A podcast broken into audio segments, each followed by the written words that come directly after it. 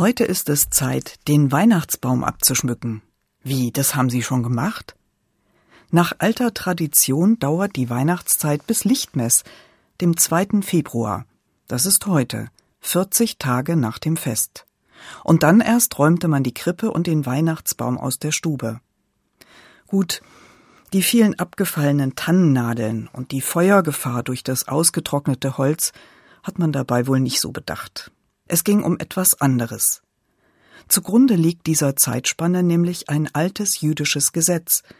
40 Tage nach der Geburt eines Sohnes wurden Mütter in den Tempel gebracht und einem Reinigungsritual unterzogen.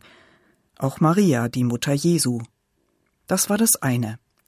Und das andere, für Jesus, den erstgeborenen Sohn der Familie, musste im Tempel eine Opfergabe dargebracht werden. Der Priester erinnerte dabei an den Auszug des Volkes Israel aus Ägypten. So macht der Lichtmesstag in besonderer Weise auf die jüdischen Wurzeln Jesu aufmerksam.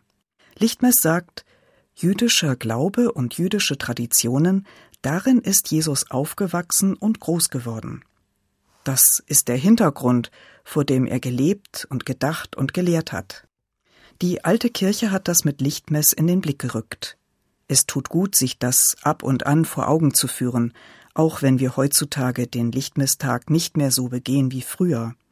Und ich will ehrlich sein, auch mein Weihnachtsbaum ist schon eine ganze Weile abgeschmückt. Auch wenn die Weihnachtszeit erst heute endet.